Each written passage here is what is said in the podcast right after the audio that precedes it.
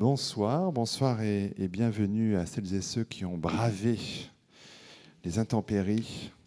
On les remercie pour être présents euh, ce soir à l'invitation du Grand Palais et des presses universitaires de France pour euh, ce nouveau débat des lundis du Grand Palais. On termine ce soir le cycle migré avec cette question art et culture métissée que nous apporte l'autre. Euh, des débats qui ont toujours pour titre une question et plus largement un questionnement, puisque évidemment de, de la première question en découle beaucoup d'autres. Il ne s'agit évidemment pas de prétendre à l'exhaustivité, nous n'avons pas cette folie-là, ni à la résolution des questions posées d'ailleurs, mais plutôt de poser d'autres questions à partir de la première euh, énoncée dans le titre, euh, et puis euh, une question volontairement très large pour qu'on puisse s'en saisir par des axes très différents. pendant une heure environ, je vais animer la discussion avec nos invités que je vais vous présenter dans un, dans un court instant, avant que vous, dans la salle, ne soyez invités à les interroger directement ou à commenter. On fera ça entre 19h30 et 19h55. 55 euh, parce qu'il faut que cette salle soit libérée à 20h pour que le Grand Palais puisse continuer euh, sa vie selon les agendas prévus. Euh, alors, au moment de questions dans la salle, euh, c'est toujours la première personne pour qui c'est le plus difficile. Après, généralement, les questions s'enchaînent et je ne voudrais pas euh, arriver, comme c'est souvent le cas, à la fin en, ne, ne, pouvant donner la parole à celles et ceux qui le souhaiteraient. Donc, vraiment, quand ce sera le moment, n'hésitez pas. Euh, vous lèverez la main, on vous amènera un micro pour que les choses soient claires et audibles pour tout le monde. par rapport à la question de notre débat, nos invités l'envisagent selon différents points de vue. C'est bien la raison de leur présence ensemble euh, sur ce plateau, euh, ce qui est aussi le gage de la richesse de la discussion à venir. Euh, je vais bien sûr leur poser des questions, mais je leur précise aussi à elles et eux qu'ils puissent se sentir libres sur cette estrade de, de, réagir, de prendre la parole, d'intervenir, de commenter, rebondir sur le propos de tel ou tel intervenant.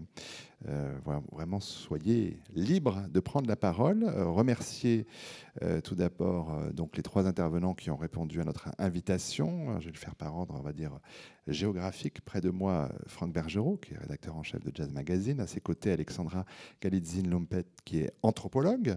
Et Fabrice euh, Raffin, socio-anthropologue.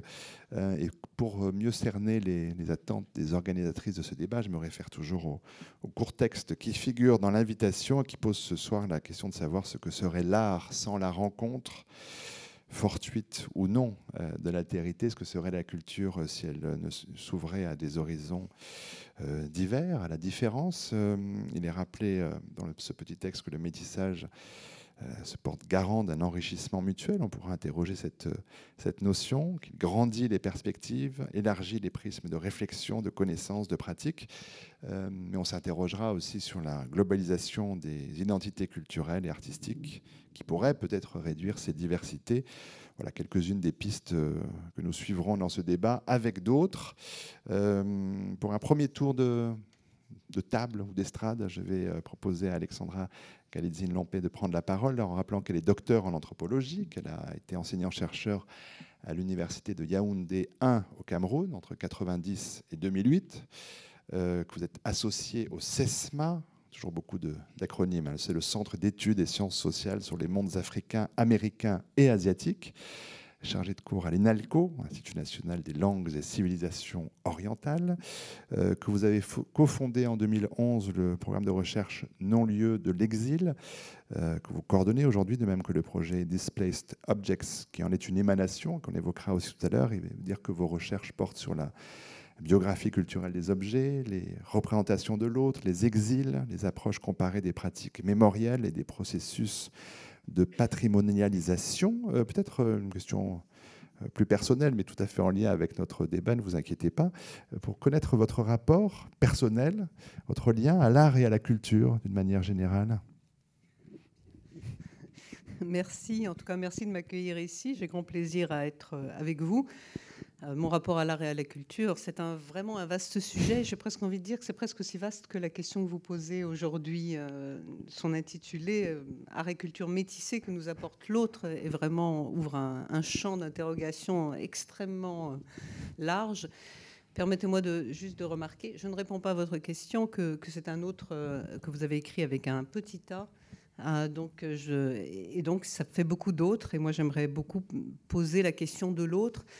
Parce que c'est à travers l'autre, peut-être que l'art et la culture euh, ont commencé à retenir mon attention. C'est vrai que quand on vit dans un pays dans lequel on n'a pas grandi, quand on y enseigne à l'université, euh, quand on y mène des recherches, euh, et j'ai été associé au projet du Musée national du Cameroun, on se pose forcément la question de qu'est-ce que l'art et qu'est-ce que la culture, et qu'est-ce que l'art et la culture dans un pays qui a été colonialement dominé comment, s'auto-représenter, comment se représenter en dehors des, schémas habituels euh, euh, occidentaux, donc euh, des représentations.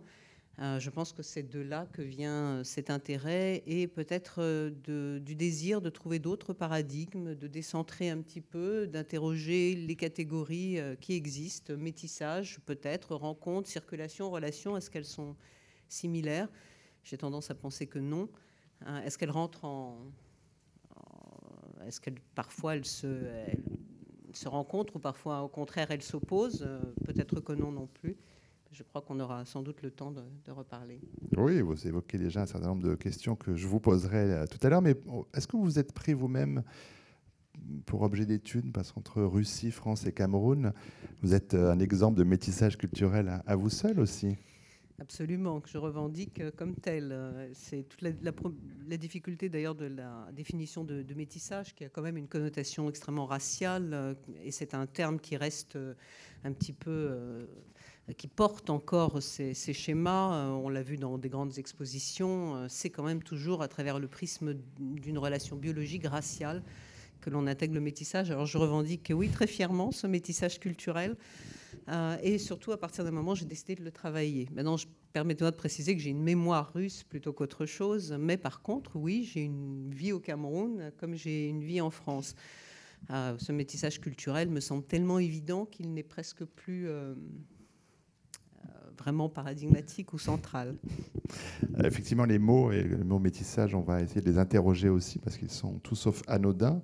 Euh, première prise de parole pour Fabrice Raffin, socio-anthropologue, euh, maître de conférence à l'Université de Picardie Jules Verne, laboratoire Habiter le Monde également directeur du laboratoire des DCA, sociologue et ethnologues associés euh, CA Europe, donc vous à Paris, euh, spécialiste des problématiques euh, artistiques et du développement culturel, de l'aménagement territorial par la culture et de la ville, des politiques culturelles en Europe.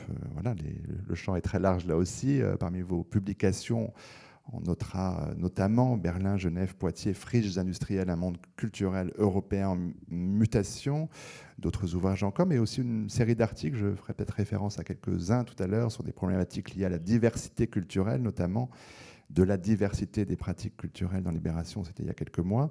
Peut-être justement cette, euh, expression, diversité culturelle, qu'on a beaucoup entendue, qui me semble qu'on entend un peu moins. Comment est-ce que, quelle en est votre définition à vous, Fabrice Raffin? Euh, D'abord, bonsoir, donc merci de m'avoir invité. Euh, oui, la, question de la diversité culturelle. Alors en France, on a, on a une habitude, hein, dès qu'on entend ce terme, en fait, on le, ramène systématiquement du côté ethnique. Hein. c'est un peu le, le, biais qu'on a appris actuellement. Donc euh, diversité culturelle, pour moi, je, ne le prends pas du tout dans ce sens-là, en fait. Euh, déjà, je, je pars d'une définition de la culture qui n'est pas du tout identitaire, mais plutôt une analyse des pratiques culturelles et de la diversité des pratiques culturelles. Mais par contre, dans mes approches de la culture, euh, il y a une, sorte de particularité qui est d'indexer, d'analyser comment les pratiques culturelles sont indexées sur des milieux sociaux. Donc ça, je pense que c'est un point très important, c'est-à-dire que euh, d'une certaine manière, euh, c'est une sorte de contre-pied de, des approches de la culture comme et de l'universalisme culturel. Alors je le dis peut-être mal, hein, je dis un petit peu comme ça vient, euh, mais en tout cas, il y a l'universalité, la culture ou, l'art, il faudra peut-être nuancer à un moment donné. Hein. On le fera. donc la culture ou l'art comme quelque chose d'universel, euh, certainement. Je préciserai plutôt l'expérience esthétique comme quelque chose d'universel. Et après, en fonction des milieux sociaux, chacun s'en saisit à sa manière. Et c'est là que ça devient intéressant, je pense, pour des analyses ou pour, pour essayer, de, en tout cas, de voir quels usages sociaux de la culture les divers milieux sociaux peuvent faire. Très bonne réponse. Euh, Franck Bergerot, euh, vous écrivez sur le jazz euh, dans la presse depuis, depuis quelques années, on va dire déjà. jazz Hot, le monde de la musique. il y a aussi des, contributions à, à, Jazzman. Vous étiez rédacteur en chef adjoint pendant de nombreuses années. vous avez aussi enseigné l'histoire du jazz aux professionnels de la diffusion musicale, aux étudiants des écoles de jazz. Euh, partie importante aussi. Et puis 2007, euh, depuis 2007, rédacteur en chef de Jazz Magazine, en tandem avec euh, Frédéric Goati, qui est le directeur de la rédaction, co-auteur notamment, hein, je ne citerai pas la bibliographie entière non plus, mais de oh, l'épopée du jazz, deux volumes avec Arnaud Merlin, et puis le jazz dans tous ses états chez Larousse. Euh, spécialiste notamment de l'œuvre de Miles Davis, encore en couverture de Jazz Magazine ce mois-ci. C'est vraiment une obsession, mais qui est bien naturelle. Euh, mais à propos du livre Le jazz dans tous ses états, euh, vous accordez une place importante dans ce livre à la diffusion du jazz à travers le monde le jazz comme peut-être comme cas d'école du métissage, ça pourrait être un point de départ aussi de notre débat. Alors, exercice toujours difficile, mais si vous deviez synthétiser, Franck Bergerot, le plus possible l'histoire de la diffusion euh, du jazz, quelles, seraient les grandes notions, repères à avoir? Bah, C'est toujours très compliqué. J'ai renoncé hmm. à prendre des notes avant de venir parce que on fait un livre tout de suite. Euh, bah, N'hésitez pas à faire un livre hein, de plus.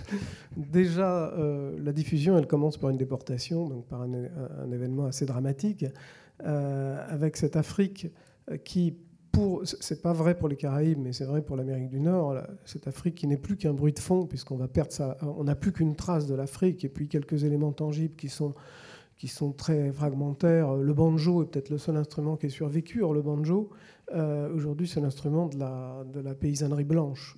Euh, et le banjo qu'on entend dans le jazz, en tout cas dans le vieux jazz, c'est absolument pas le banjo qui vient d'Afrique, c'est une espèce de bâtard entre le banjo et la guitare. Et euh, cette diffusion, on a l'impression qu'il y a une espèce d'appel d'air du XXe siècle sur une musique qui répond à un certain nombre de questions. Euh, à tel point d'ailleurs que le jazz est un, est un, sujet d'étude pour, euh, pour certains euh, colloques de chefs d'entreprise sur la façon de gérer une entreprise, de prendre des initiatives, parce que le jazz est une école d'initiative. mais ce n'est pas, pas le sujet. La diffusion, donc, ça va être cette espèce d'appel d'air qui fait que dès le milieu des années 50, ce qui n'est pas encore le jazz, mais ce qui est, à l'origine du jazz, part dans, dans tous les coins de la planète, en tout cas partout où il y a des côtes. Et partout, il y a une civilisation assez avancée. C'est-à-dire que, euh, enfin, quand je dis civilisation avancée, évidemment, je, là, je me piège. Euh, partout où, en, tout cas, partout où l'Occident a mis le pied. C'est-à-dire qu'en euh, Afrique, par exemple, le jazz a très peu de, très peu d'accueil parce que je ne pense pas que l'Afrique ait besoin du jazz. Le jazz a besoin de l'Afrique il, le connaît d'ailleurs, il la connaît d'ailleurs très très mal. Puis d'ailleurs, il ne faudrait pas parler de l'Afrique, il faudrait parler des Afriques. Euh, et donc, il y a cet, appel d'air qui fait que des, troupes de ce qu'on appelle les minstrels euh, débarquent partout sur les côtes du monde. Euh, et il y a un exemple très marrant, c'est que lorsqu'a été signé ce fameux euh, euh, ce, traité entre les États-Unis et le Japon, ça s'est fait sur un navire amiral de l'armée américaine, et euh, les Japonais ont donné un spectacle de sumo, et les Américains ont donné un spectacle de minstrel. C'était des minstrels blancs parce qu'à l'époque, les minstrels étaient des blancs. Ensuite, les noirs se sont mis à surjouer les minstrels. C'est-à-dire que les minstrels se maquillaient en noir avec du, bouchon noirci, euh, ça faisait des grosses lèvres, et les, noirs ont fait pareil, c'est-à-dire ils en ont rajouté. Donc il y a déjà cette espèce d'ambiguïté, ce jeu de miroir extraordinaire dans, l'Amérique. Et puis, euh, et puis ensuite, ça, cette diffusion, alors je ne peux pas en, raconter tous les détails, mais euh, le, jazz est à Moscou en, en 26, je crois, Sidney Bechet est à Moscou en 26, ça veut dire le, pouvoir de pénétration du jazz, et euh, il, euh, il envahit absolument tout. Et à l'inverse, euh, le jazz qui nourrit le XXe siècle, et je crois qu'il le nourrit encore, même si aujourd'hui il est très, très, très peu médiatisé, le jazz est une éponge. C'est une musique qui se nourrit continuellement. Et donc, il y a je disais tout à l'heure, c'est une musique de l'oubli, c'est une musique où, l'Afrique s'oublie, ce n'est plus qu'une trace virtuelle. Il y a quelques éléments, je disais le banjo, mais qui, disparaît très vite, qui est un peu l'instrument de la honte, qui est l'instrument du Sud, de l'esclavage. Euh, il y a la voix, il n'y a pas de percussion, les percussions ont été supprimées, ce qui fait que la batterie que vous entendez, c'est la batterie européenne. Mais il y a, euh, quand je parlais de bruit de fond, il y a ce placement rythmique, il y a ce rapport au temps, au temps musical, euh, ce rapport au corps, la façon dont on vit le, rythme, qui fait que cette batterie occidentale, elle va être elle va être habitée par quelque chose qui, qui, qui, qui va, va emballer le, le, monde occidental, qui va s'enthousiasmer pour ça. Et euh, bon, après, euh, je pourrais continuer pendant des heures. Non, mais ce qui est intéressant avec le jazz, je pense qu'on pourra en parler un peu tout au long de, de cette, cette, cette, rencontre, ce débat, c'est qu'effectivement, ce que vous disiez, Franck Bergerot, c'est qu'il arrive, effectivement, alors il, il apporte à l'autre ce qu'il est, mais au contact de cet autre, il change pour euh, de nouveau aller ailleurs et, et, sans cesse est en modification, en mutation. C'est quand même un, exemple assez rare d'un art qui ne cesse d'évoluer, de muter au gré des rencontres. Et avec ce paradoxe, c'est que c'est une musique de tradition qui part d'un génocide culturel, qui va se mm. construire des musiques qu'il va trouver sur place, c'est-à-dire la musique irlandaise, écossaise, musique savante, très très important le rapport, la, relation du jazz et de la musique savante, euh, et euh, en même temps euh, en même temps, d'abord, il perd ses racines, on dit continuellement, il y a tout le temps des mouvements de réaction qui vont dire euh, ah, mais enfin, c'est plus du jazz. Et ça va tellement vite que c'est normal qu'un public qui. Euh, Hugues Panassier, qui a été l'un des grands, euh, l'un des grands avocats d'un vrai jazz, en 1945, juste avant le schisme avec les modernistes, écrit à son, à son lectorat de jazzot, écrit Soyez tolérants, la musique doit avancer. Et puis deux ans après, il bloque sur le bebop, qui trouve, il trouve que c'est une musique d'un télo, de, une musique qui est corrompue par l'Occident, par, euh, euh, etc. Et, euh, et, on arrive aujourd'hui à ce, paradoxe, c'est que cette musique de tradition, cette musique de communauté, aujourd'hui, elle se revendique comme universelle. Mmh. C'est-à-dire qu'on l'enseigne partout et que c'est parce qu'il y a ce fond de tradition qu'on peut aller au Japon, euh, en Finlande ou en Afrique du Sud avec un petit répertoire de ce qu'on appelle les standards et qu'on peut échanger. Alors aujourd'hui, les standards, on, peut s'en passer, mais il y a quand même toute une, une foule d'habitudes de jeu et en même temps une transgression permanente de ces habitudes du jeu qui fait que le jazz reste une musique extraordinairement vivante qui va nous servir euh, d'exemple aussi tout au long de, ce débat. Mais peut-être pour continuer sur les voyages, Alexandra euh, Galidzine-Lampé, euh, sur, j'évoquais tout à l'heure les, objets de l'exil, enfin je, voulais y venir, et le concept de ces expositions que vous avez mis en, place avec un principe assez simple, un objet qui sert de support, un, un récit euh, qui peut prendre euh, bien des formes, euh, avec donc des, expositions, mais aussi dans le cas de Displaced Object, des, écrits, Displaced Object en, écho à Displaced Person, c'est-à-dire des objets déplacés, des, objets déplacés, des personnes déplacées. Il s'agit de collecter là, des, textes assez courts qui rendent compte d'une expérience, d'un exil. Vous-même, vous, vous êtes livré à l'exercice, vous avez choisi une couverture pourrait peut-être partir de ce cas précis pour expliquer euh, le principe de Displaced Object, mais aussi de, l'exposition, des expositions objets de l'exil? Euh, je suis très attachée à ce projet qui s'appelle Displaced Object et euh, d'une façon plus large, ce sont les travaux que je mène sur, euh, sur l'objet. Qu'est-ce que l'objet incarne? Qu'est-ce qu'il n'incarne pas? Qu'est-ce qu'il ne peut pas dire? Qu'est-ce qu'il arrive à dire?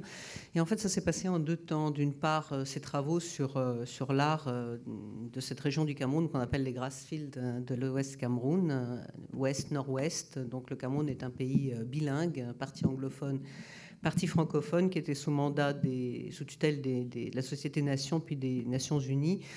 Euh, et dans cette région, l'art a toujours beaucoup circulé. Il y a eu, entre petits royaumes, euh, il y a eu des rois sculpteurs, il y a eu euh, et très vite aussi, toute cette région a attiré l'attention des premiers colonisateurs, les Allemands en l'occurrence. Hein, et, donc, de très riches collections existent dans les musées allemands, puis euh, les Français ont remplacé les Allemands, les Britanniques quelques mois, puis euh, les Français donc. Donc j'ai commencé à travailler sur les objets en exil, en posant la question, qui rejoint peut-être euh, un peu plus le métissage et l'art et la culture métissée, que deviennent les objets quand ils sont hors de leur contexte? Est-ce qu'un objet peut être en exil d'un réseau de signification? Jusqu'à quel point il l'est? Comment faire aussi pour, pour restituer un certain nombre d'éléments signifiants et faut-il le faire? Euh, est-ce que quel est le rapport entre, entre ces, significations et une construction de l'identité dont, parlait mon voisin, qui va peut-être parfois devenir essentialisée, c'est-à-dire être assigné à un certain type d'objet euh, très longtemps, euh, sans pouvoir d'ailleurs se bouger beaucoup, sans pouvoir se métamorphoser aussi bien que le jazz? Donc cette relation entre tradition, modernité, je, devrais mettre des, guillemets à, ces concepts, ils sont problématiques, comme celui du métissage d'ailleurs, a commencé à m'intéresser jusqu'au moment où j'ai commencé à inverser aussi, à prendre l'autre bord et à travailler des objets de l'exil. Euh, peut-être parce que la question de la subjectivité euh, est centrale qu'est-ce qu'on, d'ailleurs, elle, revient dans l'exposition Carambolage que, j'ai vue juste avant d'arriver ici. Finalement, qu'est-ce qu'on voit À travers quels yeux Avec quel type de bagage référentiel euh, Qu'est-ce que les objets nous disent de nous-mêmes Qu'est-ce que nous disons des objets? Ça me semble être quelque chose qu'il faut euh, analyser ensemble. Alors ce projet absolument d'ailleurs est en cours, le projet Displaced Object, il reprend, comme vous le disiez, les Displaced Persons, les DP, les personnes déplacées de la Seconde Guerre mondiale. Et d'ailleurs, il est absolument ouvert à tous.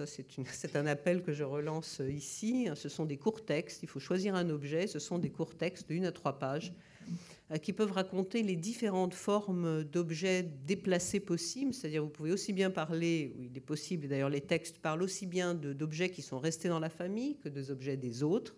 Encore un terme que je vais mettre entre parenthèses, que liés à l'actualité ou au contraire à des événements historiques euh, tout à fait précis.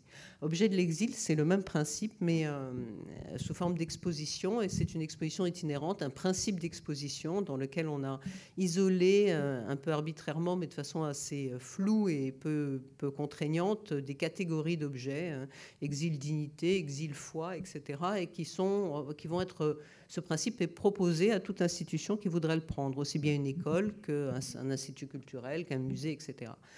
Euh, que des archives. Et il y a une exposition virtuelle dans les archives de la mission protestante de Paris, par exemple, qui a un fonds de photographie coloniale absolument euh, émissionnaire, absolument extraordinaire, euh, posant la question de l'objet photographie de la même façon.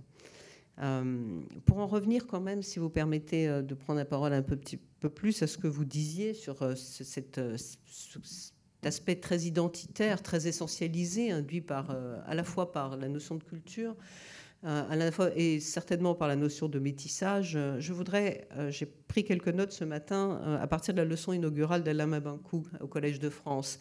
Or, qu'est-ce qu'il dit? Je crois que la question se pose un moment. Il dit très drôlement Merci de m'avoir invité, mais vous vous êtes peut-être trompé de personne. si vous étiez. Parce, qui suis-je au fond? Demande-t-il. Est-ce que je suis congolois? Est-ce que je suis binational? Est-ce que je suis un auteur africain? Est-ce que je suis un auteur tout court, un écrivain? Je crois que c'est un petit peu, en tout cas pour euh, l'art et culture euh, métissée, pour le thème de ce sujet, quelque chose qui revient euh, très fréquemment. Est-ce qu'un auteur, est-ce qu'un photographe est africain, comme c'est Keita par exemple? Est-ce qu'il est juste un photographe? Quelle, est, la part et quelle est la frontière? Est-ce que justement le métissage, la notion même de métissage ne pose pas la question des frontières et des désignations de l'autre? En tout cas, c'est ce que les deux projets essayent de faire bouger. Euh, peut-être pour Franck Bergerot. Oui, ça me rappelle une expérience que j'ai vécue au Japon. Une année, euh, j'ai passé un, séjour assez idéal au Japon de trois semaines. C'était très court, mais en même temps, c'était très instructif. Et je me suis rendu d'un soir dans un club pour écouter un pianiste japonais très, très extraordinaire, Masahiko Sato. Euh, qui jouait ce soir-là avec un joueur de tabla, qui était d'ailleurs habillé avec un turban, un joueur de violon qui utilisait des techniques de chant diphonique en, homophonie avec son violon, euh, et puis toutes sortes d'instruments comme ça, et lui au piano. Et on m'a présenté, présenté Masaiko Sato, je lui ai posé quelques questions, et évidemment, j'ai commencé par lui parler de euh, son de, sa nationalité, de japonais, de son rapport au jazz, du fait qu'il venait d'enregistrer un disque de musique coréenne, etc. Et il l'a très très mal pris. Parce qu'il voulait que je le considère comme un pianiste de jazz et non pas comme un japonais qui joue du jazz. Et ça, c'est un cas de figure qu'on trouve très souvent et d'ailleurs qu'on trouve aussi euh, quand euh, on interroge une jazzwoman. Maintenant, il y en a beaucoup. Euh, ça a été long à venir, mais maintenant, il y a de plus en plus de femmes qui jouent du jazz. Et je me souviens que très tôt, euh, la question venait quand on les interviewait alors, euh, vous êtes une femme. Et alors là, euh, vous posiez cette question-là à Carla Blais, elle était furieuse. Et on trouve la, même chose si vous interrogez justement euh, Masaiko Sato ou, un nom, j'ai oublié, une pianiste qui arrivait aux États-Unis dans les années 50 et qui voulait jouer comme Oscar Peterson. Et on lui a renvoyé cette identité japonaise au moment où son aura commençait à fléchir dans les années 60. Et elle en a pris parti, elle a fait des choses autour du Japon. Mais euh, voilà. Bah, peut-être que pour rester sur ce thème-là, euh, je reviendrai sur d'autres rails dans un instant, mais pour, euh, pour rester sur la question de l'art, par définition, je vais donner la parole à Fabrice Raffin, et puis vous pourrez la prendre aussi. être confronté à une œuvre, c'est en soi une expérience de l'altérité, forcément. On est, on est face à une proposition qui vient de l'autre. Là, je remets le A majuscule. donc on pourrait considérer que l'art, il est là justement pour nous aider à, recevoir l'autre? Est-ce que l'art n'a pas pour vocation intrinsèque à être traversé et investi par l'autre? Alors. Euh, allons-y sur les grandes questions. Oui, allons-y sur les grandes questions. Et puis alors, interrogeons les présupposés qui me semblent inhérents à notre conversation. C'est-à-dire que l'art, la rencontre, l'autre, dans la bienveillance, ça, c'est. Est-ce que j'ai pas de bienveillance pour l'instant pas, Je, l'interroge. Donc, tout ce que je vais dire là sera un peu dans la, filiation euh, pragmatiste hein, de John Dewey à mm. Pierce en passant par James. Euh, mais en fait, l'autre, avant tout, c'est un danger. Euh, ontologiquement, dans la tradition interactionniste, et tout ce qu'on fait socialement au quotidien. Et, là, les dispositifs sociaux de rencontre sont là pour très souvent neutraliser ce danger de, l'autre. Hein. Euh, se dire bonjour, c'est euh, montrer sa bienveillance. voilà. Une fois qu'on a dit ça, l'art, par rapport à ça, la rencontre, elle n'est pas forcément cordiale. On est confronté à une altérité, mais qui n'est pas nécessairement celle qui nous parle, c'est pas nécessairement celle qui, que l'on attend. Et euh, cela arrive d'autant plus que l'art devient euh, politisé, ou que des formes esthétiques ont un message politique. Et alors là, on n'est plus du tout dans la rencontre, c'est-à-dire qu'on peut être très facilement dans le conflit. Euh, donc la question du métissage, pour moi, elle est, elle est, là entre les deux. Elle est entre ce que je vais prendre de manière cordiale ou ce que je vais recevoir de manière à échanger, mais à un moment donné, des communications sont en rupture parce que le message que j'envoie à travers ma production esthétique, il est agressif. Et quand, euh, je sais pas, moi, des, des, groupes de rap invectivent la police, en général, les policiers le reçoivent pas très très bien. Voilà, donc, euh, donc le métissage ou la rencontre à travers l'art, en tout cas sans parler de métissage, hein, mais déjà dans la rencontre à travers l'art mmh. n'est pas nécessairement euh, contrairement à ce qui est un présupposé largement partagé, hein, notamment dans les politiques publiques, on pourrait y revenir, mais l'art ne crée pas nécessairement du lien social, pour reprendre une tarte à la crème, euh, qui est euh, d'abord qu'est-ce qui n'est pas du lien social, ça aussi c'est une autre question. Mais...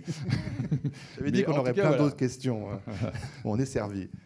mais je voulais pas vous interrompre, mais peut-être poursuivre, peut-être avec Alexandra Galizine-Lampé, parce que cette question de qu'est-ce qui rend l'art si difficile à, accepter. Qu'est-ce qui, est si difficile dans le fait de regarder l'autre, d'être euh, traversé par l'autre, euh, euh, de faire face à l'autre, c'est faire face à une forme d'inconnu. Et on sait bien qu'on est rassuré par le même et évidemment inquiété par, par ce qui n'est pas le même.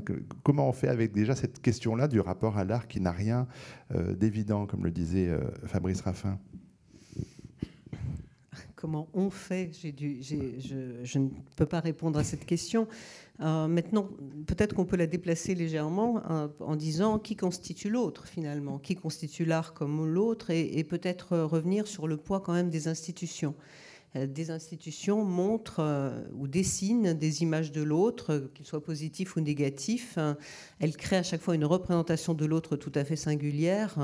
Par exemple, pour reprendre l'exposition en cours ici au Grand Palais euh, sur Seydou Keita, c'est pas du tout la même chose s'il est au Grand Palais, s'il est, euh, je ne sais pas, exposé au musée du Quai Branly, par exemple, ou, dans d'autres, la Fondation Cartier, etc. À chaque fois se construit une autre image de l'altérité euh, que certains dispositifs permettent d'apprivoiser ou pas.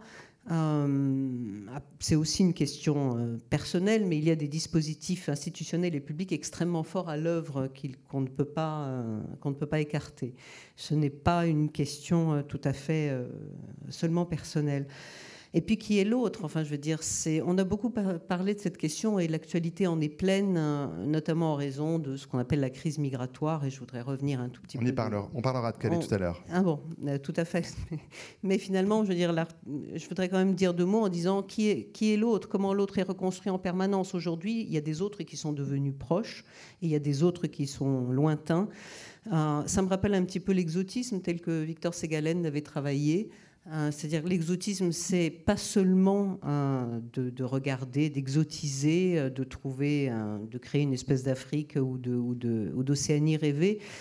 c'est également à chaque fois mesurer la distance qui vous sépare de l'autre. C'est vraiment mettre, accepter qu'il y ait une, c'est le sous-titre de son ouvrage, une esthétique du divers, qu'il y ait quelque chose qu'on soit capable d'accepter, ou institutionnellement également, une diversité euh, de, codes, d'expressions, de, de, euh, représentations.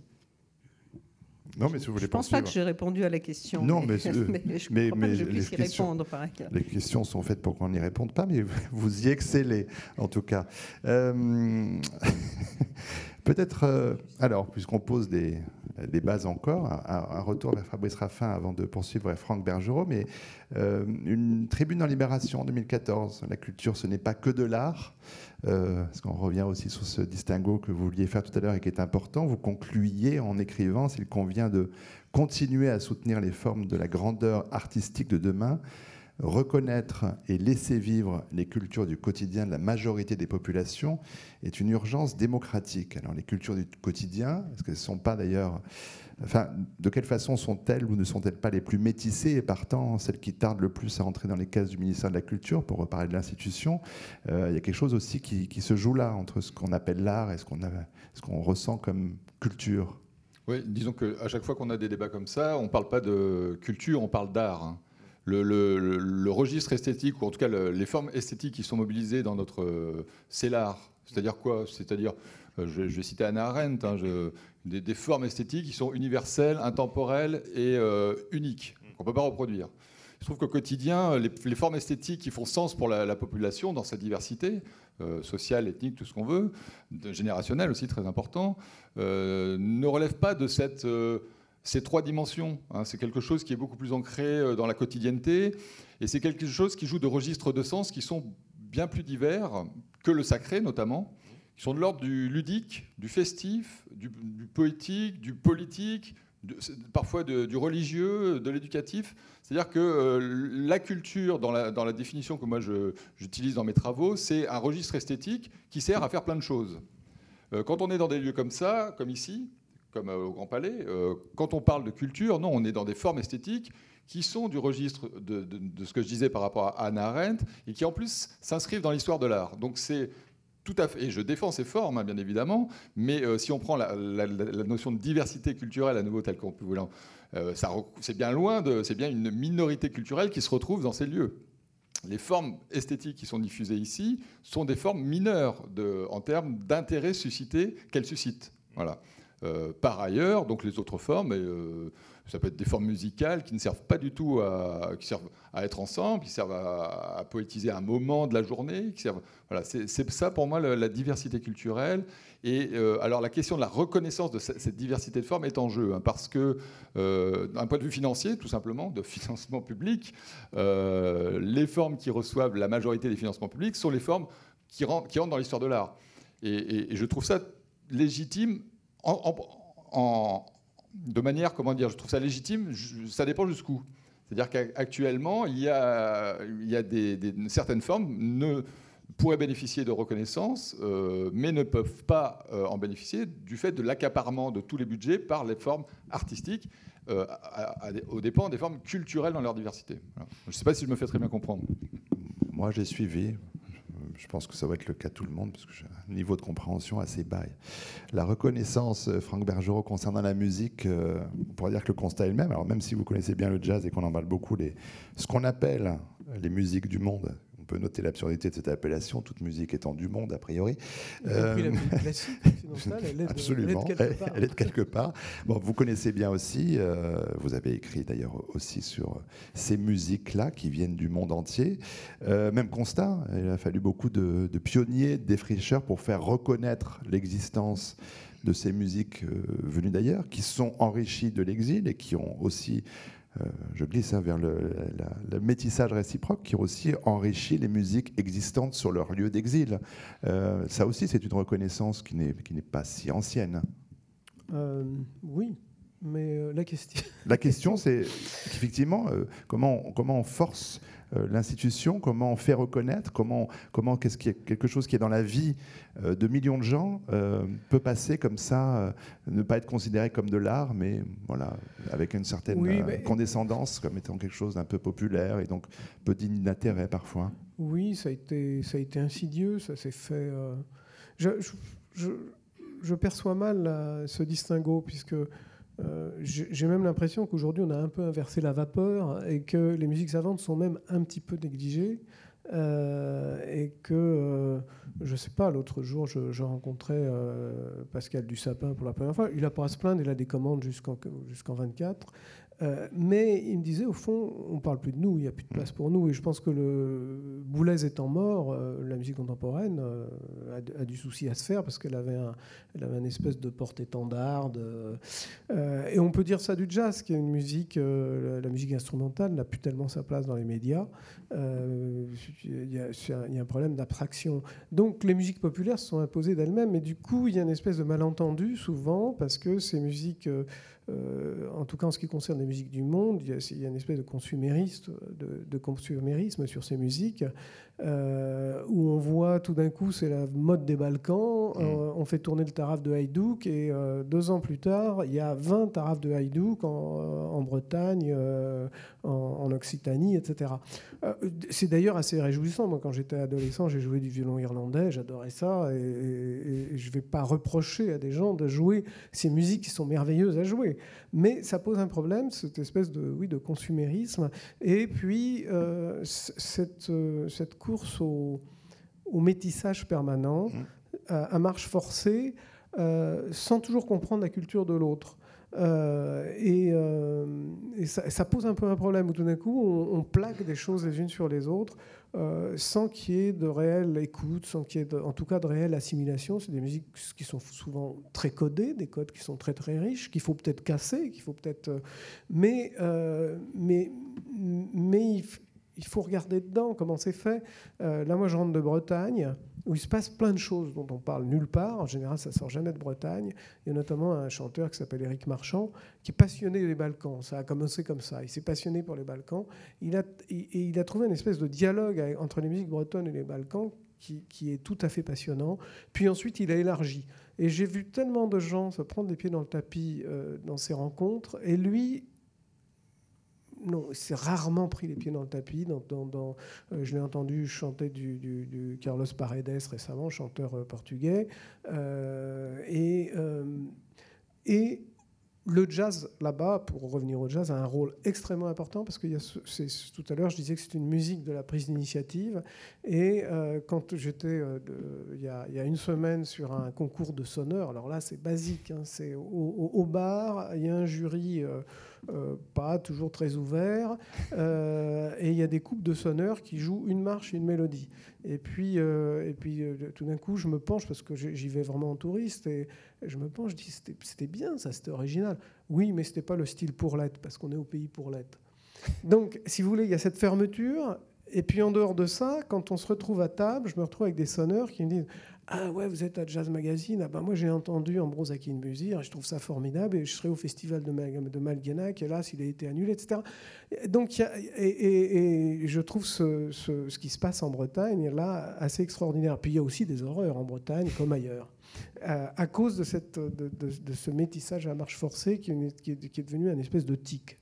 Bah, qu'on peut aussi voir du côté des pays africains. Alexandra Galitzine, euh, alors il y a ce qu'on appelle les, diggers, en bon français, les chercheurs, ceux qui le font avec passion et puis d'autres qui le font avec des intentions beaucoup plus mercantiles. Euh, mais peut-être euh, pour revenir à ce qui est aussi ce qui fait partie de vos thèmes de recherche, qu'est-ce que cet engouement, on va, on va garder ce mot-là, on va dire ça comme ça, pour les musiques venues de différents pays d'Afrique qui ont chacun beaucoup, beaucoup de culture musicale très riche.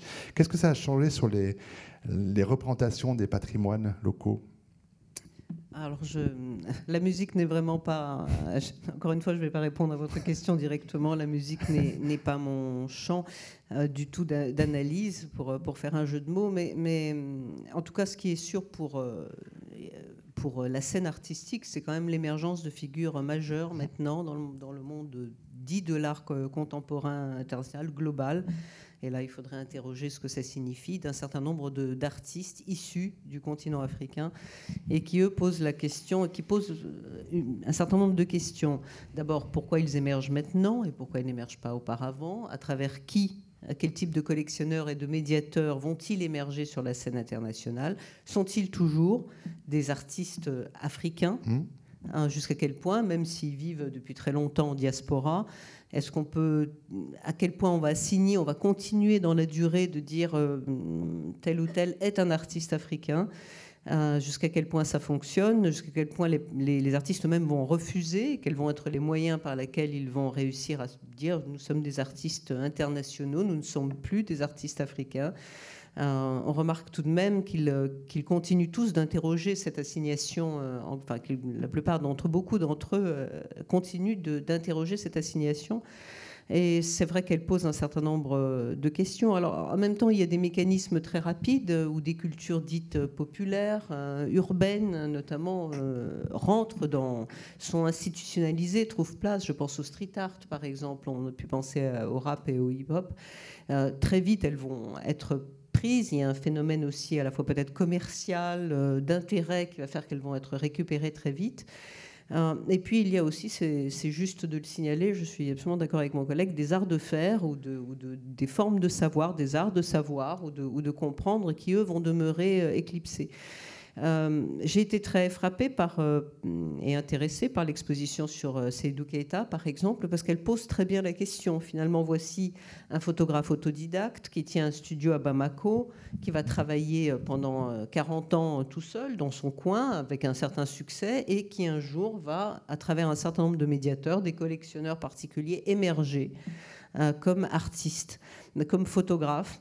Et j'ai été très frappée par la mise en scène de l'exposition, la scénographie, euh, où tout le ramène à l'Afrique. En fait, à la fois, ce sont des portraits, et ça pourrait être. Euh, il se trouve que c'est des portraits de, Maliens ou, de, ou de, gens de Bamako, mais ça pourrait être la même chose qu'un tas de photographes de studio qui sont à Paris, à Berlin ou ailleurs tout dans l'exposition, dans la mise en scène, rappelle l'Afrique en permanence. Et on entre par la boutique où il y a vraiment les, sacs en tissu les petites poupées en tissu enfin absolument tout qui renvoie à une idée de l'Afrique euh, euh, prête à consommer d'une certaine façon, aisément consommable euh, en Occident. Euh, le phénomène de métissage pose la question quand même du sens et de la direction. Qui métisse qui, en fait euh, À partir d'où on décide que ce métissage-là, prenons un autre terme, cette circulation, cette rencontre, euh, on peut suffisamment projeter de choses pour la reconnaître comme sienne ou pour l'intégrer. Et cette direction qui est quand même vraiment celle qui va des capitales occidentales ou européennes vers l'autre, doit, il me semble, être interrogé. Mais sur cette question des, arts plastiques, enfin, entre parenthèses, euh, pour Seydou Keïta, il y a quand même toute une part manquante qui, sont, ce qui était son travail, c'est-à-dire le photographe officiel de l'armée. Donc ça, ce n'est pas du tout montré dans l'exposition. Euh, c'est un autre sujet. Euh, mais vous parlez de voilà de l'émergence comme ça d'artistes venus d'Afrique ou vivant en Afrique. comme le marché de l'art aime effectivement faire des vagues, l'Inde, la Chine, mais avec toujours quand même cette assignation à, leur, à leur lieu d'origine, c'est-à-dire ce qu'on demande, et je dis là en, haut exprès très général, ce que le marché, on va dire, demande à un artiste africain, c'est surtout de, de, manifester son africanité. Euh, donc, alors là, on est dans, euh, dans quelque chose d'un peu paradoxal parce qu'on est dans un marché globalisé où les artistes travaillent avec les mêmes, les mêmes outils, les mêmes moyens d'expression, et en même temps, il y a cette assignation qui semble contradictoire de surtout bien manifester dans leurs œuvres les lieux euh, d'où ils viennent. Et oui, qui les pousse à réinterroger en permanence. Alors, soit le rapport avec l'Afrique, ce continent construit totalement euh, par l'Europe, enfin fantasmé, euh, donc, ou même les Afriques, qui, restent aussi euh, un fantasme moindre peut-être, ou bien euh, réinterroger, ça c'est un autre champ mais qui est fondamental, la part coloniale et l'héritage colonial et comment s'en débarrasser, la bibliothèque coloniale euh, de Moudimbe et d'autres. il, y a un certain nombre, il y a tout un corps d'écrits qui accompagnent, ces, expressions, mais on peut se poser la question d'une forme de conformité de la différence. Et c'est un oxymore, c'est-à-dire mmh. ça en révèle les tensions. Il y a des, vraiment des mécanismes de conformisation de la différence qui vont rendre la différence acceptable, qui vont la, justement la faire passer d'une différence à ce qu'on appellera joliment un métissage. Mais est-ce que c'est vraiment ce qui est tout sauf du métissage, ce, qui est, demandé là, en l'occurrence. exactement. Euh, implicitement à ce, qui, ce, que vous dites, je pense qu'on ne peut pas aborder cette question du, métissage ou de la culture tout simplement, hein, euh, sans parler de la domination sociale. Euh, ça, paraît assez évident de le dire, mais l'exposition euh, le montre. Hein. C'est-à-dire que cette inscription, et en, plus dans l'histoire de l'art, pour le coup, être ici, c'est une reconnaissance, euh, une légitimation d'appartenance à l'histoire de l'art euh, dans des lieux comme le Grand Palais. donc c'est la création de la valeur artistique, c'est les travaux de Raymond de Moulin hein, qui sont très connus maintenant. Donc et qui finalement on peut avoir avec la, qualité de l'œuvre produite. C'est un peu dramatique de dire ça, mais les mécanismes de reconnaissance esthétique sont beaucoup plus liés aux acteurs des mondes de l'art qu'aux productions elles-mêmes. Voilà. Donc ça, c'est le, premier aspect. Je pense que la question du métissage, dans quel sens va-t-il? Je pense que c'est une très bonne... le métissage, il y a toujours, c'est comme la culturation. À la culturation, il y a toujours euh, un dominant et un dominé. Hein, voilà.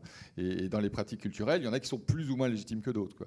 Après, euh, je trouve que c'est aussi euh, quand même réducteur d'opposer le populaire aux, classes supérieures. Je trouve, par rapport à ce que j'ai pu dire tout, à l'heure, je suis plus sur une appréciation de la différence du sens. Mmh. C'est-à-dire qu'à un moment donné, on euh, et là, je renvoie aux travaux de Bernard Lahire. Hein. on peut euh, aller à une expo d'art contemporain et après, euh, comme Wittgenstein, être fan de, romans policiers de gare. Ou de football. Hein. ou de football, voilà.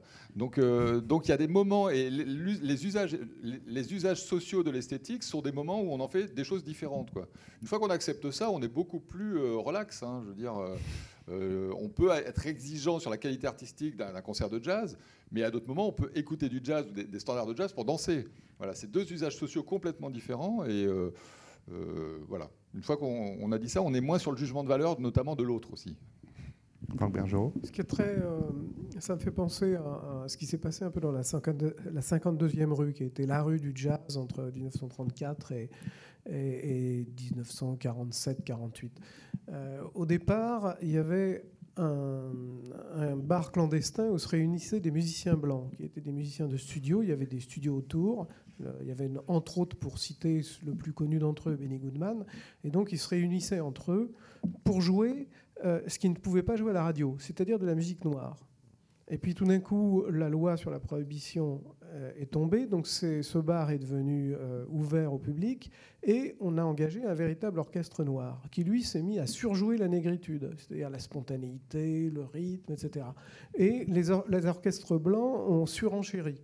Puis tout d'un coup, il y a un orchestre noir qui est arrivé, et qui s'y met à jouer les classiques de la musique occidentale, c'est-à-dire des arrangements sur Chopin, c'était l'orchestre de John Kirby, des, petits bijoux d'ailleurs que je vous conseille d'écouter. Et euh, tout d'un coup, on s'est dit, mais qu'est-ce que ça veut dire? Et euh, est-ce que c'est légitime de jouer Chopin en le swingant? Est-ce que euh, ce sont des musiciens noirs qui trahissent leur culture? Et là, ça me ramène encore sur, sur autre chose, c'est cette idée selon laquelle, qui est répandue dans la communauté noire par certains, auprès de certains, que le jazz est une invention des Blancs. Alors, c'est un peu, quand on voit ce qui s'est passé à la Nouvelle-Orléans, ce qui s'est passé dans les Bouches de Saint-Louis, ce qui s'est passé à New York, etc., on peut, ne peut pas réduire le jazz à, cette construction. Mais si vous prenez par exemple le livre sur la, la musique noire américaine de Helen Southern, qui, a fait une histoire de la musique euh, noire américaine, elle parle pratiquement pas de jazz. Elle en parle, elle parle beaucoup des origines, et à partir du moment où le jazz émerge, elle en parle très peu, mais elle parle beaucoup des compositeurs noirs, que nous, on ne connaît absolument pas. Moi-même, je ne les, connais pas. Et puis elle parle aussi du gospel.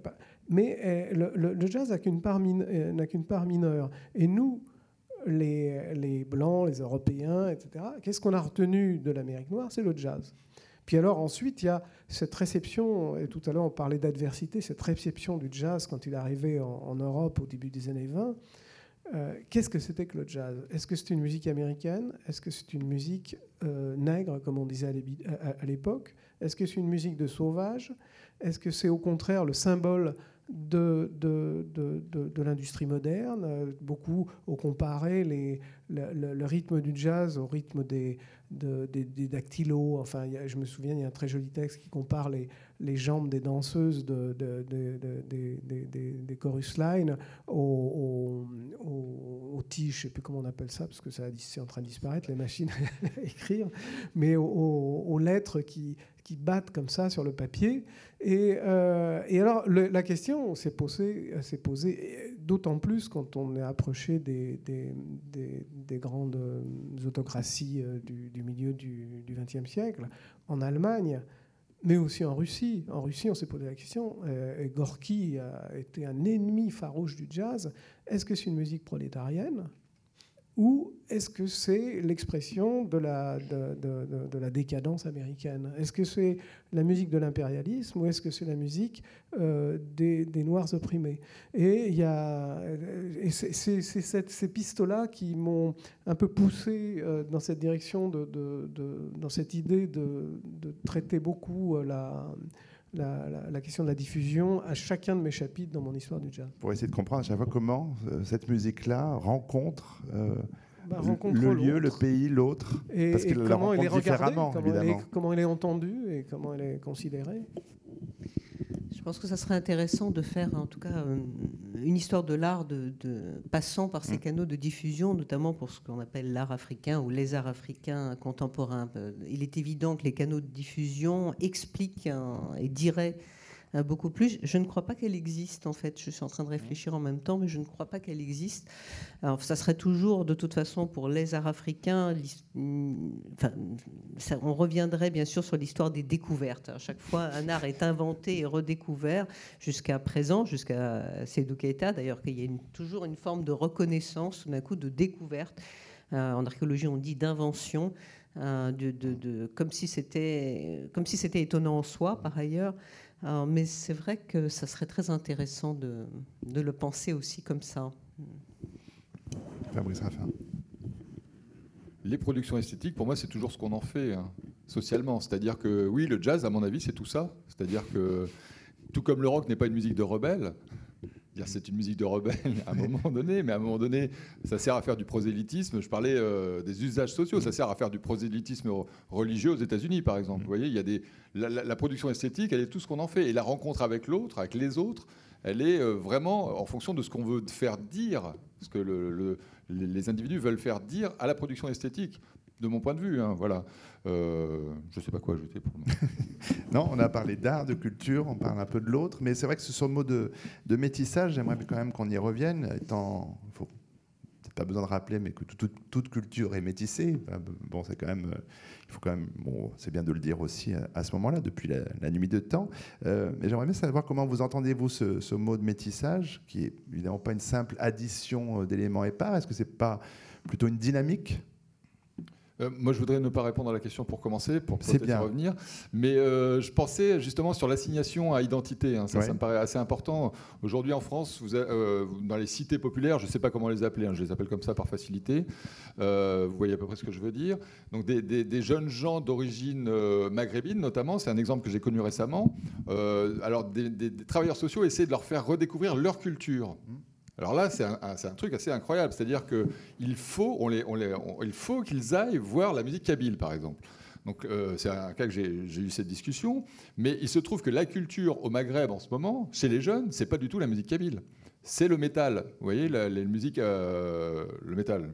Voilà. C'est parmi les, pratiques culturelles les plus développées dans le monde associatif au Maghreb, le métal est la, pratique la, dominante en termes de praticiens. Voilà, donc là on a un quiproquo, vous voyez, entre vous êtes d'origine, vous devez écouter cette musique, mais c'est la musique de votre, votre musique. Voilà, donc ça revient à des, choses qu'on a pu euh, évoquer qui sont assez dramatiques. Et en termes de comment le vivre, comment, quand on est jeune, ce genre d'assignation à, à identité, c'est assez difficile à mon avis.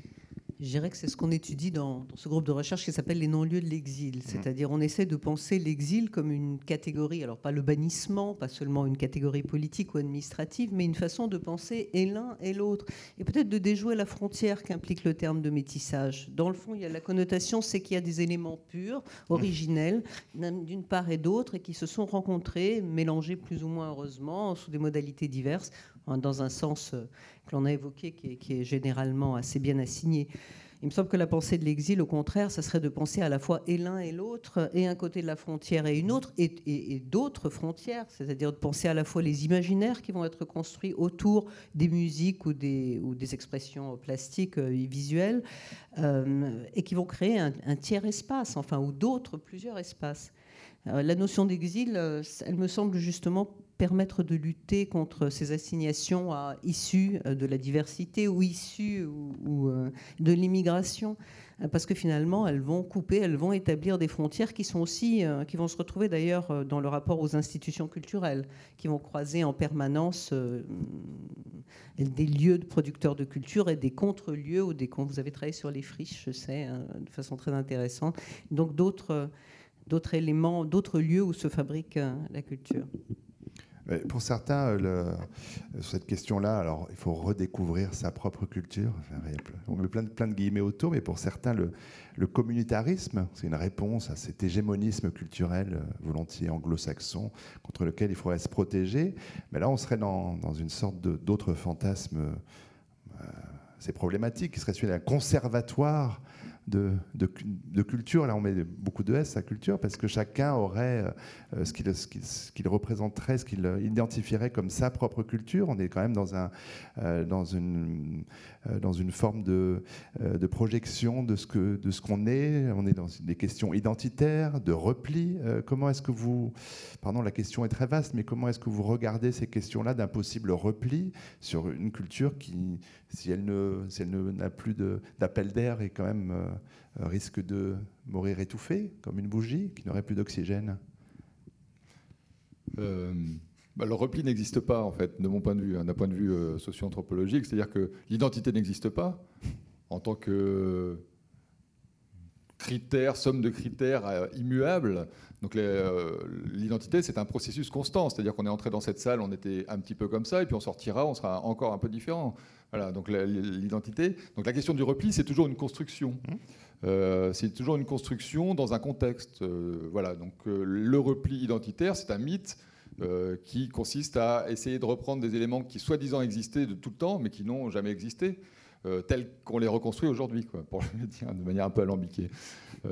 voilà, donc à partir du moment où on est conscient de cette notion d'identité comme processus, bah déjà on se regarde nous-mêmes un peu différemment en tant que personne, c'est-à-dire que qui je suis, eh ben, je suis cette personne qui évolue constamment. Donc c'est déjà, c'est pas facile. Hein. Il y a une, notion d'incertitude peut-être là-dedans, mais euh, accepter ça, c'est quand même assez intéressant, me semble-t-il. C'est intéressant, mais c'est quand même pas très largement euh, répandu, surtout dans, notre époque et dans l'Occident dans lequel on vit, dans lequel euh, tous les nationalismes et populismes, ils sont quand même sur ces, sur ces terrains-là de repli, dans une négation, enfin de L'autre, alors là, évidemment, avec un grand A comme, euh, comme ennemi euh, absolu. Euh, et ça va aussi, regardons chez nous, hein, dans, les, dans les régions françaises, où certains présidents ou présidentes de régions prennent le retour sur les scènes des théâtres ou des les scènes de, de concert d'un d'un art qui serait régional. Enfin, on est quand même dans ce. On, peut regarder la Hongrie, la Autriche euh, en, se passant le nez, mais euh, ça se passe dans ce pays. Qu'est-ce qu'on, euh, quel, type de réaction on peut avoir par rapport à cela, à part dénoncer ces paroles, mais qui sont importantes à dire? Jean comme je, vais ramener l'exemple breton, puisque j'en reviens, il y a un petit village au centre Bretagne, c'est sinistré, le centre Bretagne, toutes les maisons sont à vendre. Le, derrière la petite maison que j'ai, l'agriculteur a vendu ses vaches, il fait plus du végétal et avec des produits un peu, un peu nocifs. Et, donc il y a un village qui s'appelle Langonette, et, où euh, un, producteur, euh, Bertrand Dupont, qui travaille sur la, scène bretonne depuis des années, a acheté une, ancienne auberge qui s'appelle la Grande Boutique, et où euh, d'une semaine à l'autre, vous pouvez croiser une fanfare du Rajasthan, un, joueur de oud turc, un clarinettiste des Balkans, des, musiciens maliens. Et autant je me méfie du, du métissage forcé, autant c'est un lieu où il se passe des choses vraiment formidable, et euh, avec une population locale qui vient avec des, gens de toutes origines. Euh, ça, sent aux poignées de main qu'on sert au bar, ce sont pas du tout les mêmes mains euh, selon les personnes, pas du tout le même teint. Pas les mêmes couleurs de cheveux. Il y a des cheveux blancs. Il y a aussi, parce que je souffre beaucoup des concerts de jazz en province où il y a que des cheveux blancs. À Paris, c'est un peu différent parce qu'il y a une espèce d'émulation. Mais... Et, euh, voilà, c'est une réponse. Et je pense que ça ne va pas du tout dans le sens de ce régionalisme que vous dénonciez. Alexandra je, je pense que le, pour rebondir sur ce que me disaient mes, mes collègues, euh, non seulement ça n'existe pas, hein, le régionalisme en tant que tel, mais c'est toujours un fantasme et c'est toujours reconstruit. Et l'identité bretonne, régionale bretonne, est un bon exemple de reconstruction multiple, euh, extrêmement diverse, très polémique, euh, extrêmement politique.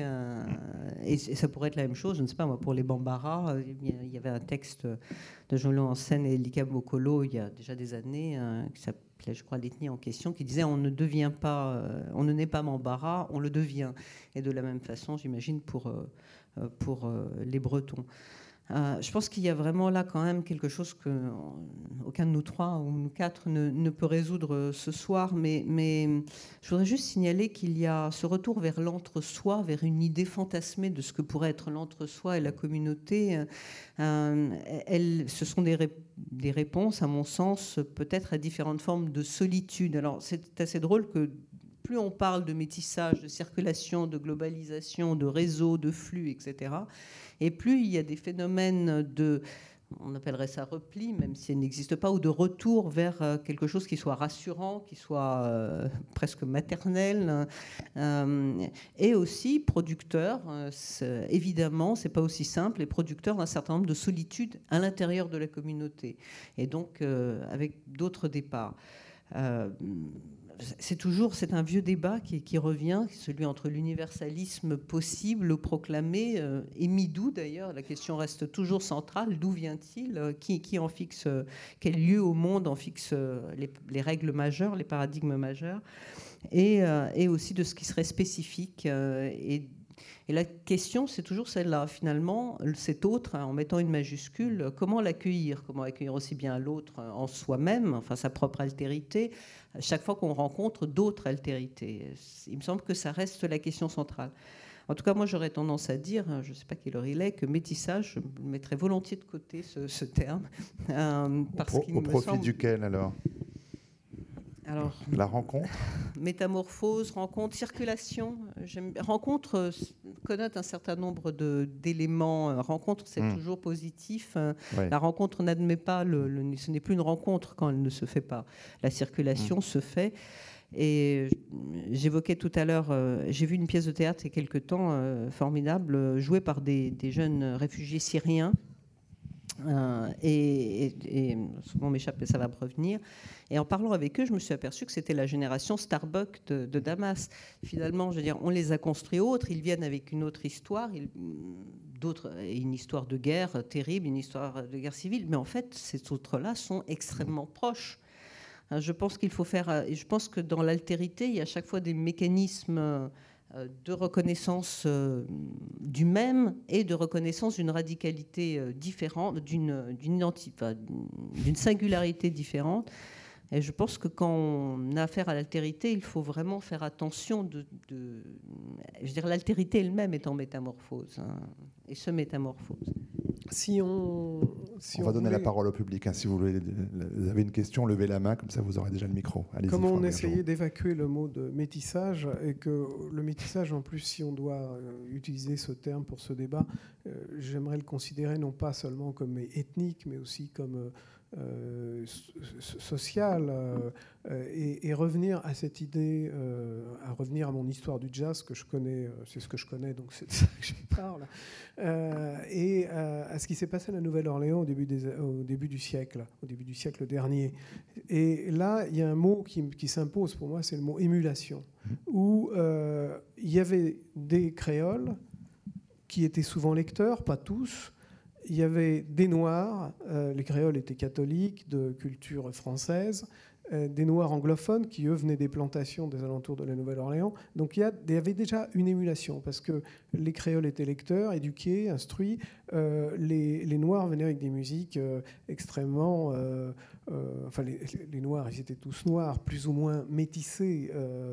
mais ce que, ce que j'appelle les Noirs, ce sont ceux qui venaient des plantations, les anglophones.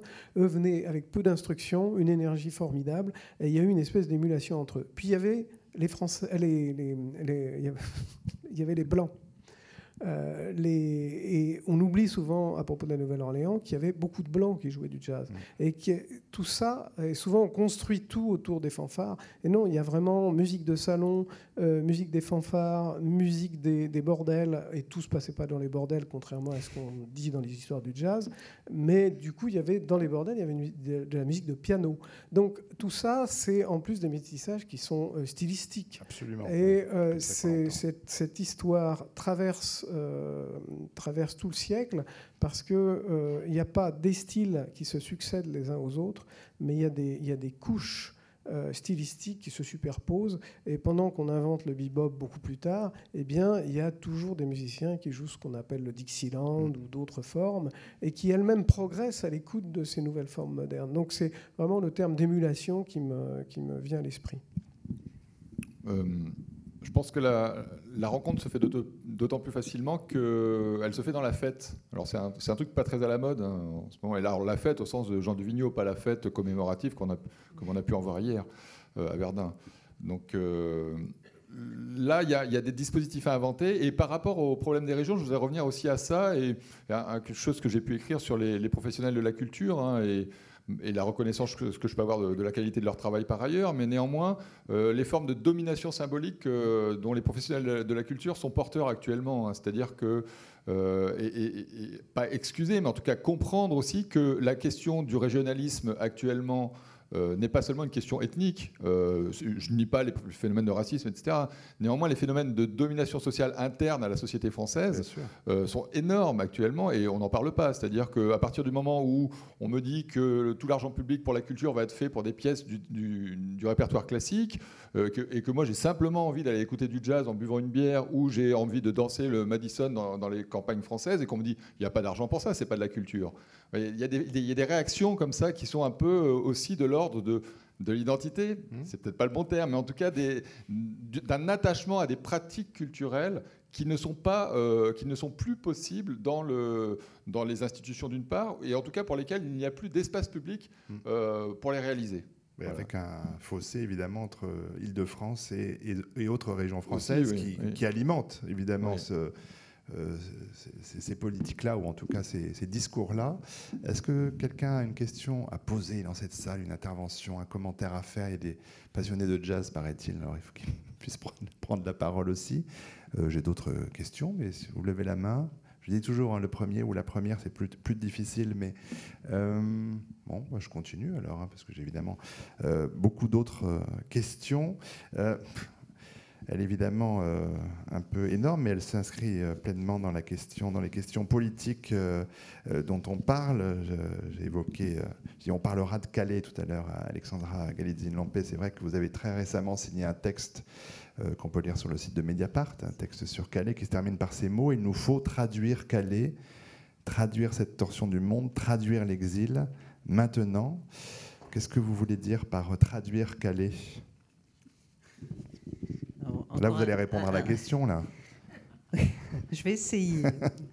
Euh, je pense que la figure, en tout cas très clairement, la figure du migrant euh, telle qu'elle est construite, c'est la figure de l'autre aujourd'hui. Hein. C'est l'autre majuscule, euh, omniprésent, multiple et en même temps homogénéisé. Hein.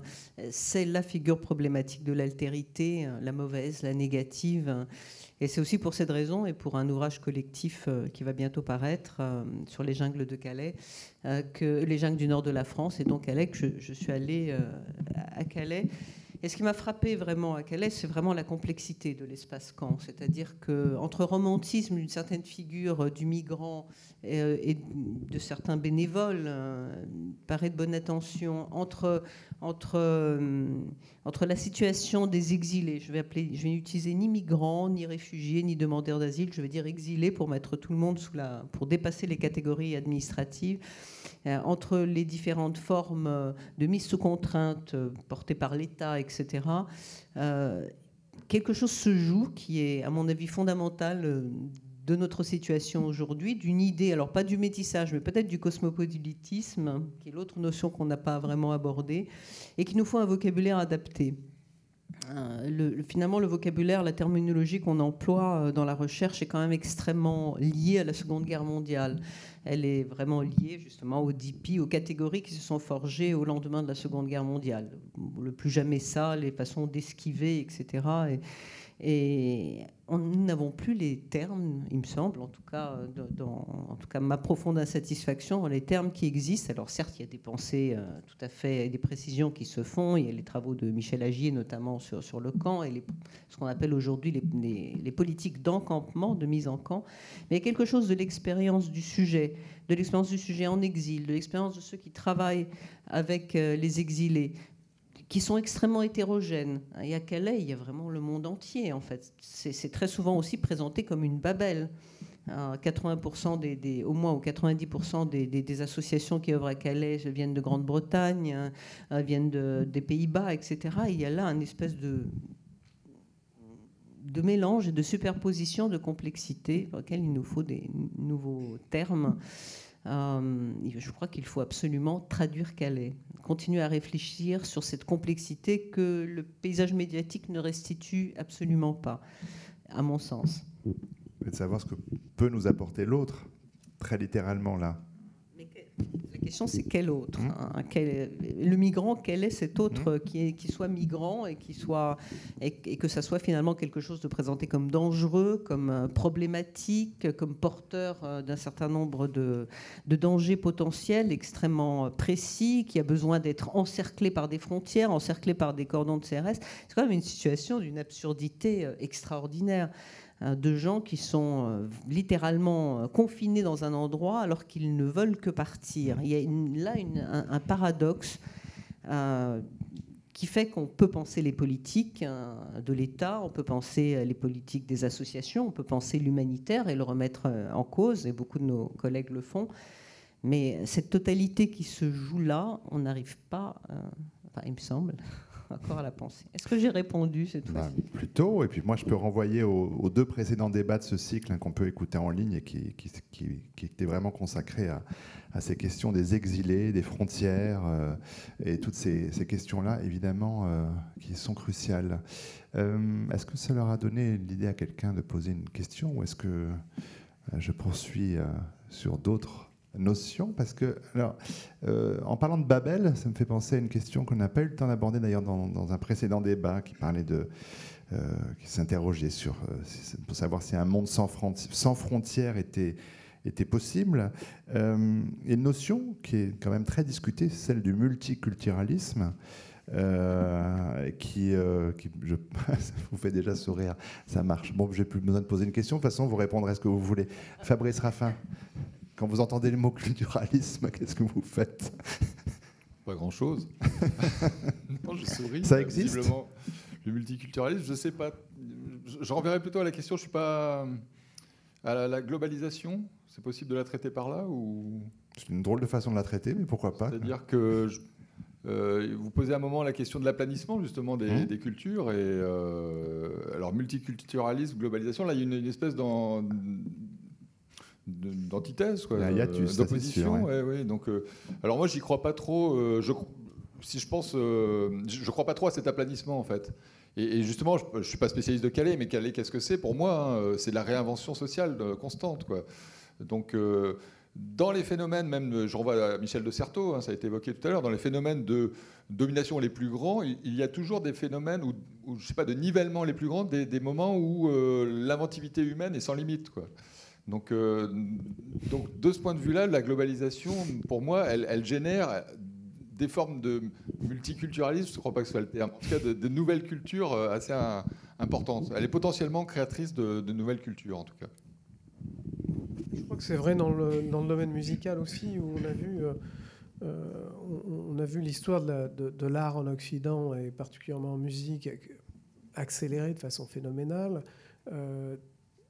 passer par des transgressions énormes, jusqu'à on est arrivé au monochrome blanc dans, dans l'art, on est arrivé au bruit blanc en musique, et puis qu'est-ce qu'on fait après? Et aujourd'hui, je crois que le, le mouvement, il est plus unidirectionnel, mais il est, et on n'a plus des grands génies qui montrent la voie, mais on a des communautés de musiciens qui se croisent, qui, se, qui partagent, qui échangent, qui, euh, et, c'est ce brassage, c'est cette évolution transversale qui fait que la musique aujourd'hui est extrêmement vivante. Euh, dans le jazz, hors du jazz, à travers le jazz, euh, dans des échanges avec les autres musiques, puisque le jazz échange constamment. Alexandra Galitzine-Loupé, vous vouliez je, voulais revenir sur Calais pour, euh, pour euh, confirmer cette potentialité de peut-être de résistance. S'inventent à Calais des formes de résistance, et notamment, et c'est très frappant, des formes de, de résistance très ambivalentes d'ailleurs, des formes de résistance aux assignations. Alors c'est même identitaire, même dans le sens racial.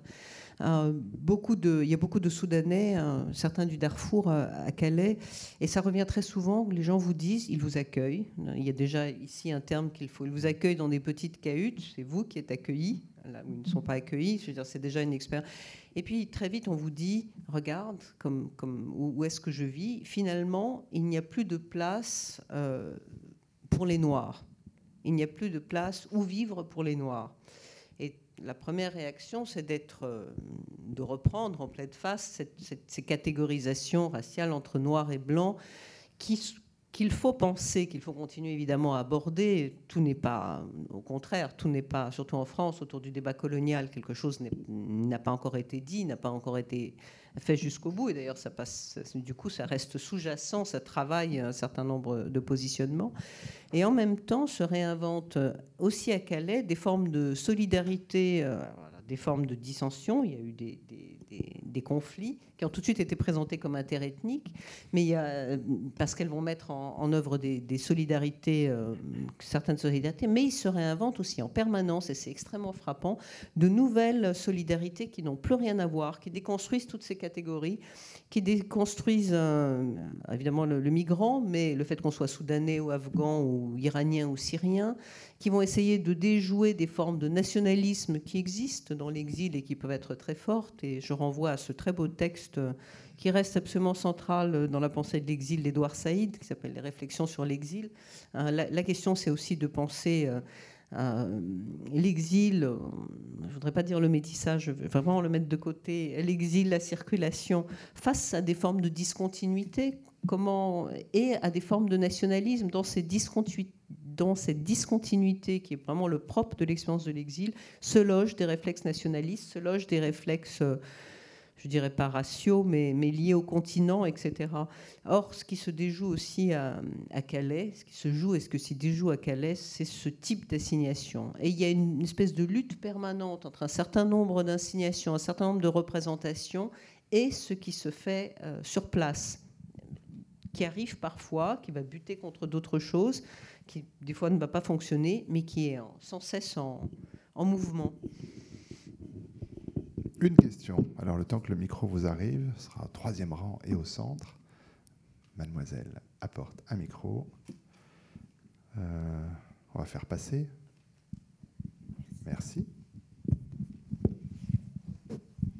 Petite question, euh, c'est pour savoir qu'est-ce qu'on peut faire nous individuellement quand on est confronté à des gens racistes, qui ont toujours des propos bah, assez, assez durs ou assez construits, assez recherchés, qu'est-ce que nous, face à eux, on peut leur expliquer simplement les choses pour je sais pas, essayer de passer notre message simplement, sans rentrer dans trop de détails, une bonne communication et, et après, qu'est-ce qu'on peut faire tous les jours euh, par des petites choses simples?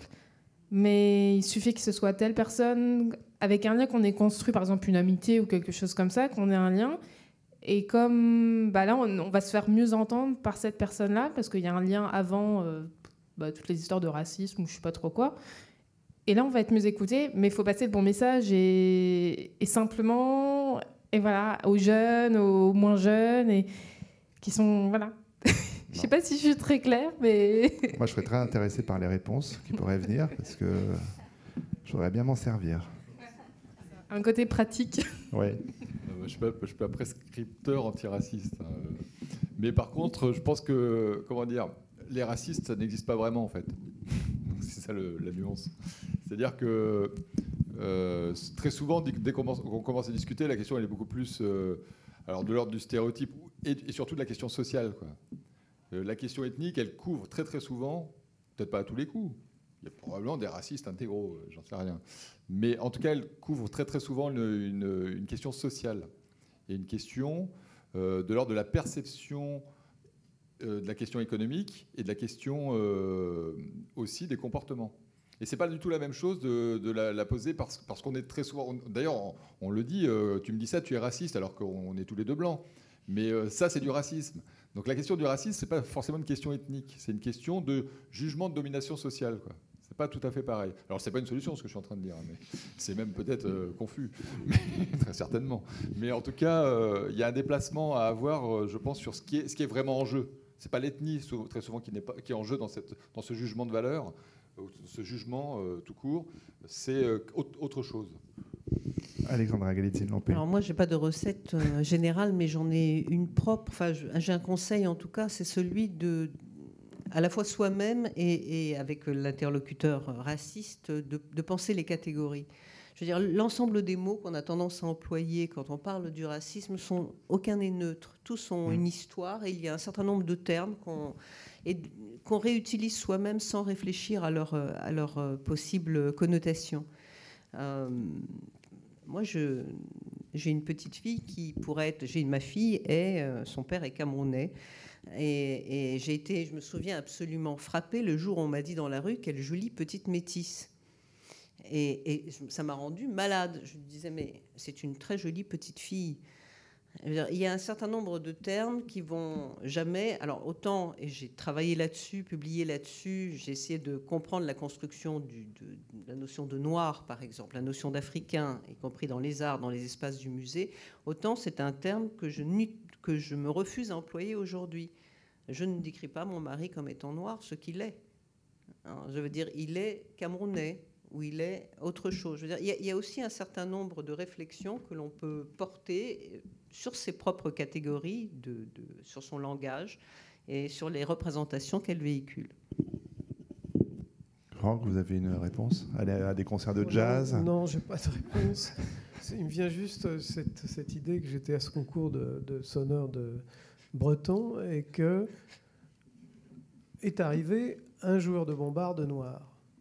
Et que en Bretagne, c'est assez inattendu, surtout jouant de la bombarde.